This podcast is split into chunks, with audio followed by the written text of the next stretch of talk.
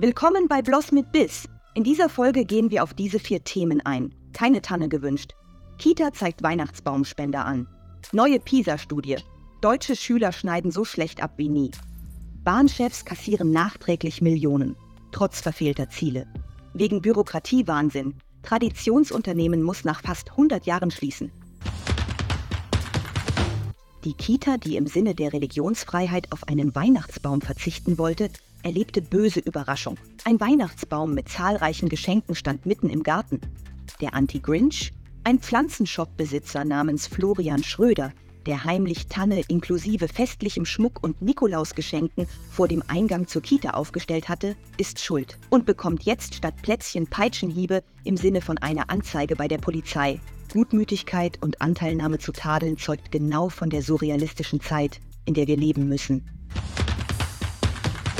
Deutsche Schüler erreichen das bisher schlechteste Ergebnis in PISA-Studie. In allen Kompetenzbereichen, insbesondere in Mathematik, Naturwissenschaften und Lesekompetenz. Das bringt schonungslos den Missstand an den Schulen ans Tageslicht. Der ist so weitreichend, dass selbst Unternehmen in Berlin und Brandenburg vor deutlichen Konsequenzen für die regionale Wirtschaft warnen.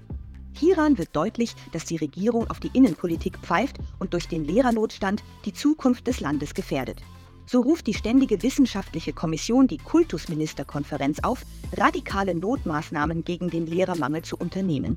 Ob das bei der Ampel durchdringt und zum Handeln bewegt, wohl kaum. Bahnchefs kassieren Millionen Boni trotz verfehlter Ziele. Im kommenden Jahr sollen die Mitglieder des Deutsche Bahn-Vorstands insgesamt fast 5 Millionen Euro als Nachzahlung für 2022 erhalten. Das Geld ist bislang zurückgestellt worden, weil die Bahn die Strompreisbremse in Anspruch genommen hat.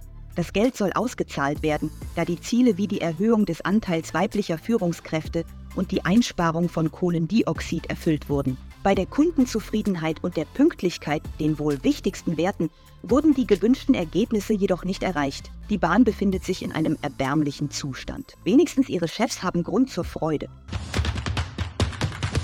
Traditionsunternehmen macht wegen überbordender Bürokratie dicht. Die seit fast 100 Jahren bestehende Straßenbaufirma Richard Hoff und Söhne hat von den vielen Gesetzen, Verordnungen und Vorschriften schon die Nase voll. Die Bürokratie ist für einen Handwerksbetrieb nicht mehr zu bewältigen, heißt es auf der Website des Unternehmens.